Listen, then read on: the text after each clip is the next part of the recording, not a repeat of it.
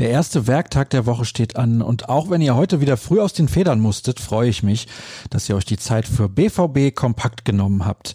Mein Name ist Sascha Staat und ich heiße euch herzlich willkommen hier bei unserer schwarz-gelben Tageszusammenfassung. Los geht's mit einem nachträglichen Glückwunsch zum Geburtstag.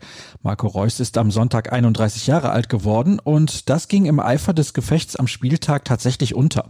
Macht aber nichts, denn Reus war so frei, alle, die es vergessen hatten, mit einem entsprechenden Foto bei Instagram nochmal darauf aufmerksam zu machen.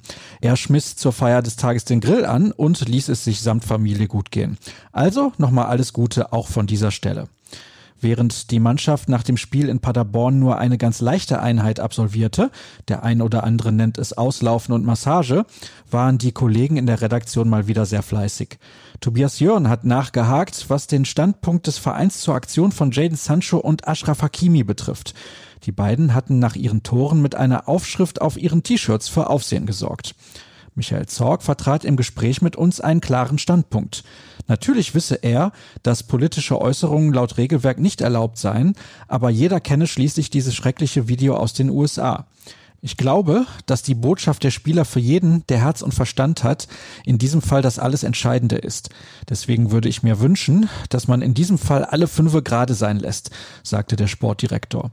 Der DFB-Kontrollausschuss hatte gestern Ermittlungen diesbezüglich angekündigt. Neutralitätsgesetz heißt das Schlüsselwort. Über Sinn oder Unsinn muss man nach den aktuellen Geschehnissen wohl eher nicht diskutieren. Kommen wir zu ein paar interessanten Fakten.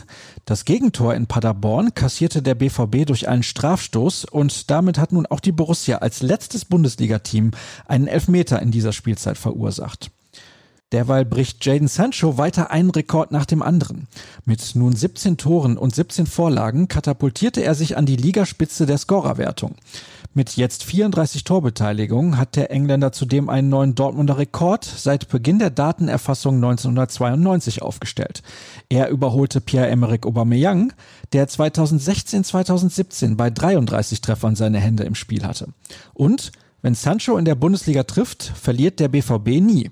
Die Bilanz steht hier bei 20 Siegen und 5 Unentschieden. Was passiert heute? Die Mannschaft trainiert wieder im normalen Umfang, denn in ein paar Tagen geht es ja schon weiter und mit Hertha BSC kommt eine sehr formstarke Truppe nach Dortmund. Das heißt aber nicht, dass die Journalisten nun plötzlich mit dabei sein dürfen.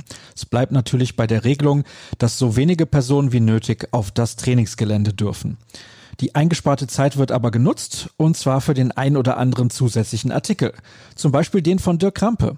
Er hat sich mit Marcel Schmelzer beschäftigt und erklärt, warum das 6 zu 1 in Paderborn dem Ex-Kapitän des BVB in besonderer Erinnerung bleiben wird. Zwischen dessen Treffer am Sonntag und dem Tor gegen Nürnberg im Frühjahr 2013 lagen übrigens genau 2444 Tage, also fast sieben Jahre. Mehr über den von den Fans gefeierten Schmelzer findet ihr in Dirks Text. Was euch ansonsten erwartet, erfahrt ihr bei ruhrnachrichten.de oder wahlweise wie gewohnt bei Twitter. Folgt dort einfach dem Handle rnbvb. Und falls ihr noch etwas Zeit übrig habt, dann folgt gerne auch mir unter Start. Habt einen stressfreien Tag. Wir hören uns morgen wieder. Bis dann.